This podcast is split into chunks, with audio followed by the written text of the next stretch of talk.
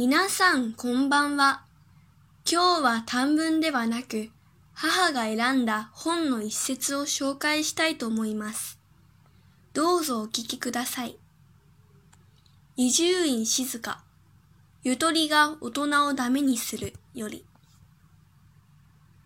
母は朝4時半に息子を起こす。少年はわけがわからない。眠い。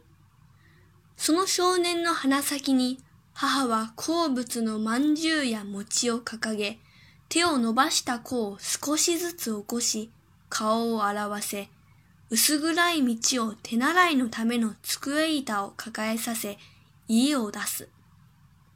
やがて塾が見えると、そこに門弟をあまた抱えた寒山自らが夜明けの門前に立って孫を迎えた。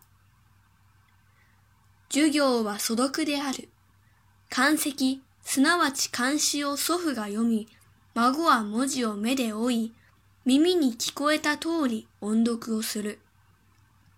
内容はもちろん理解できるはずがない。これを繰り返すと式はほどなく孟子の詩を読めるようになった。天才か？違う。誰だって子供の時素読を繰り返したら読めるようになるし、そらんじる子供も出る。子供の能力とはそういうものだ。これで今日の文は終わりです。意味が気になる方は、微信公众号、日飘物語をご覧ください。ご清聴いただきありがとうございました。